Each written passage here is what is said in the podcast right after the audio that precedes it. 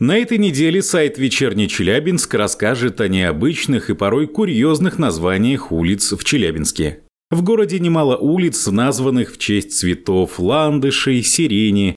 На этом фоне странным кажется название «Цветочный тупик». Тем не менее, такая улица есть в металлургическом районе. Эти и другие факты из истории современной жизни города вы найдете в издании «Вечерний Челябинск онлайн» по адресу в интернете вечерка.су.